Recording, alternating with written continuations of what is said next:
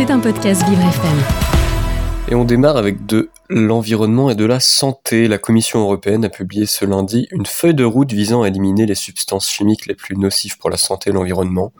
Composés perfluorés, phtalates, bisphénol, etc. Autant de noms barbares présents dans notre quotidien que la Commission veut faire disparaître d'ici à l'horizon 2030.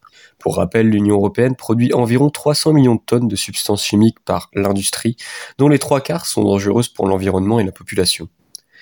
La revue scientifique Lancet Infectious Diseases a annoncé qu'un vaccin déjà existant contre la méningite permettrait aussi de combattre la gonorrhée, une maladie sexuellement transmissible très présente chez les moins de 30 ans. Pour rappel, cette IST peut entraîner un risque accru de VIH ou d'infertilité chez les femmes.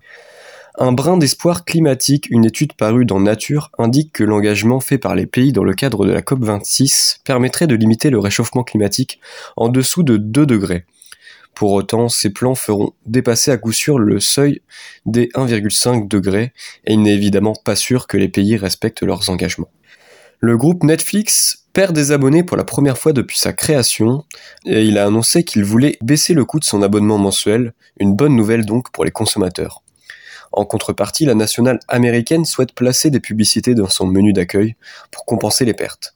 Et on termine avec de la culture François Allu promu nouvelle étoile de l'Opéra de Paris. Après avoir attendu pendant 8 années à la suite de sa nomination comme premier danseur de la troupe parisienne, c'est en ce 23 avril que le danseur de 28 ans reçoit enfin le sacre ultime. Lui qui se sent différent depuis l'enfance obtient ce couronnement, bénéfique, selon lui, pour sa liberté d'artiste. C'était un podcast Vivre FM. Si vous avez apprécié ce programme, n'hésitez pas à vous abonner.